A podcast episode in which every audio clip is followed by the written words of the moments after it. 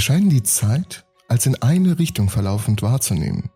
Schließlich können wir nicht einfach in die Zukunft blicken oder unsere Vergangenheit wieder aufgreifen, wenn wir Lust dazu haben. Jede Minute eines Tages scheint uns voranzutreiben und uns durch unser Leben zu einem unaufhaltsamen Untergang zu ziehen. Zumindest sagt uns das die konventionelle Erfahrung der Zeit. Aber was wäre, wenn unsere Gegenwart, Vergangenheit und Zukunft bereits existiert? Aus dieser Sicht würde die Zeit erst gar nicht fließen. Ereignisse in der Vergangenheit und in der Zukunft existieren nicht. Die einzige Realität, das einzige, was real ist, ist die Gegenwart. Aber auch mit der Gegenwart haben wir so unsere Probleme. Die Idee der Gegenwart stößt nämlich auf diese schwerwiegenden Probleme, wenn wir die Relativitätstheorie berücksichtigen. Hierzu braucht es ein Gedankenexperiment. Stellen wir uns vor, wir stehen mitten in einem Gewitter irgendwo auf dem Boden herum und wir sehen zwei Blitze auf dem Boden einschlagen. Eines zu unserer linken und eines zu unserer rechten. Beide Blitze waren gleich weit von uns entfernt. Demnach hatten die Blitze jeweils die gleiche Distanz zu uns. Dies lässt uns natürlich glauben, dass die Blitze simultan auf dem Boden eingeschlagen sind. Gleichzeitig fliegt jedoch ein Flugzeug durch die Wolken. Passagiere in diesem Flugzeug sehen auch die Blitze. Sich ihr Flugzeug genau in der Mitte zwischen ihnen befindet. Aber was sie wahrnehmen, unterscheidet sich von unserer Wahrnehmung. Da sich die Passagiere sich zu einem Blitz bewegen und von den anderen weg, treffen sie eben auf das Licht des Blitzes vor ihnen. Sie sehen diesen Blitz zuerst. Sie bewegen sich von dem Blitz hinter ihnen weg. Also sieht es so aus, als würde dieser Blitz später einschlagen. Eine wichtige Tatsache dürfen wir dabei nicht vergessen. Licht bewegt sich unabhängig von dem Bezugsrahmen immer mit 299.792.458 Metern pro Sekunde. Die Passagiere im Flugzeug befinden sich auf halbem Weg zwischen den Blitzen und innerhalb ihres Bezugsrahmens scheint das Licht der beiden Blitze dieselbe Strecke zurückgelegt zu haben. Die einzige Schlussfolgerung, die die Passagiere im Flugzeug ziehen können, ist, dass der Blitz vor ihnen zuerst passiert ist. Ist das soweit verständlich? Vielleicht fahren wir eine andere Analogie auf.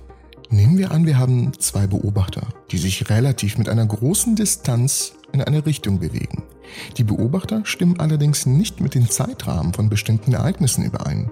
Sie stimmen auch beide nicht über den Raum zwischen den Objekten, an denen sie vorbeifliegen, überein. Und wenn das nicht genug wäre, sind die beiden Beobachter sich nicht über die chronologischen Anreihungen dieser Ereignisse einig.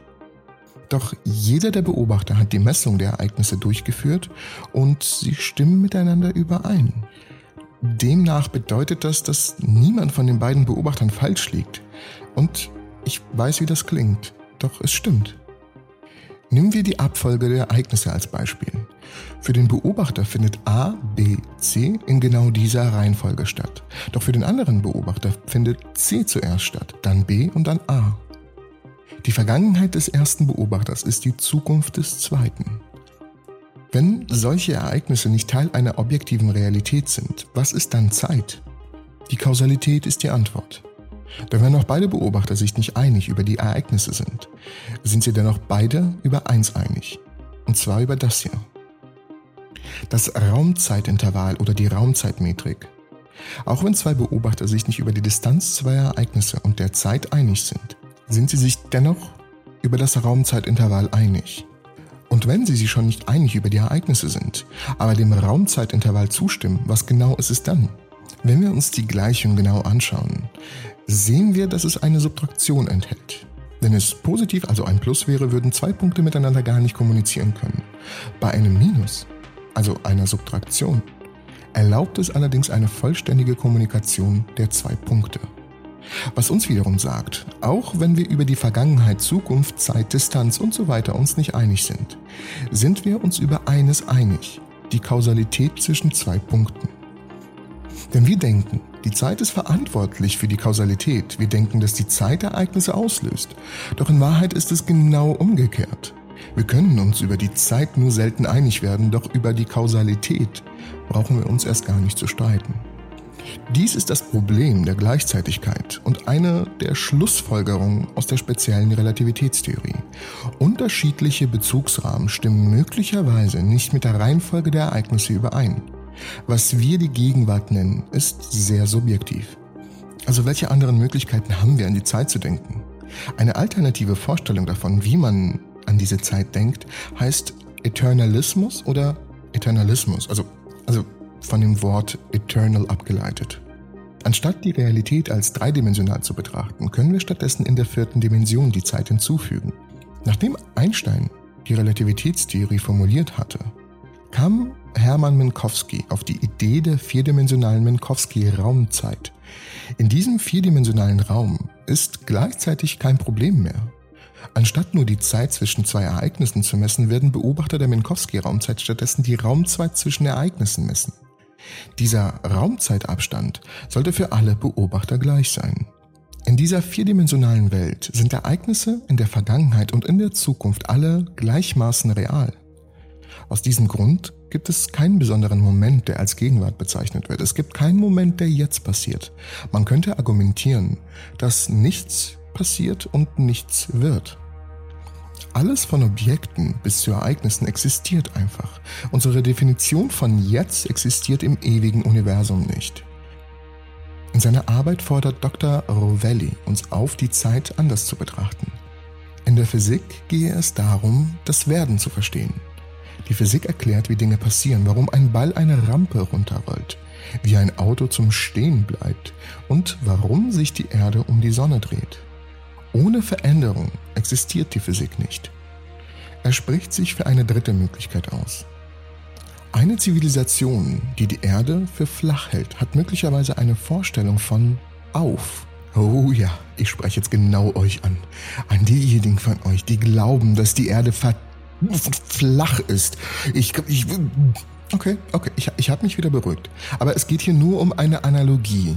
Es geht nicht um tatsächlich diejenigen, die glauben, dass die Erde flach ist. Da, da halten wir uns sehr weit fern von. Sehr, sehr, sehr weit fern von. Also nochmal. Eine Zivilisation, die die Erde für flach hält, hat möglicherweise eine Vorstellung von auf, für die alle Aufwärtsrichtungen parallel sind. Wenn man erfährt, dass die Erde rund ist, muss man den Begriff auf etwas überarbeiten. Auf in Sydney zeigt auf einen anderen Stern als auf in London. Dies bedeutet nicht, dass auf illusorisch ist. Es bedeutet, dass es ein bisschen anders funktioniert, als die Menschen es dachten. In ähnlicher Weise argumentiert er, dass unsere Begriffe wie jetzt, Gegenwart und Werden überarbeitet werden müssen. Rovelli argumentiert, dass nicht alle Ereignisse im Laufe der Zeit auf einer Zeitachse zusammengefasst werden können. Wir können den zeitlichen Verlauf jedes Ereignisses nicht abbilden. Stattdessen müssen wir Ereignisse sowohl mit einer Zeit als auch mit anderem Ort versehen werden. Es gibt immer noch die Gegenwart und es geschehen Ereignisse. Aber was als Gegenwart definiert wird, kann für verschiedene Orte unterschiedlich sein. Was wir direkt erleben, ist lokales Werden, nicht globales Werden.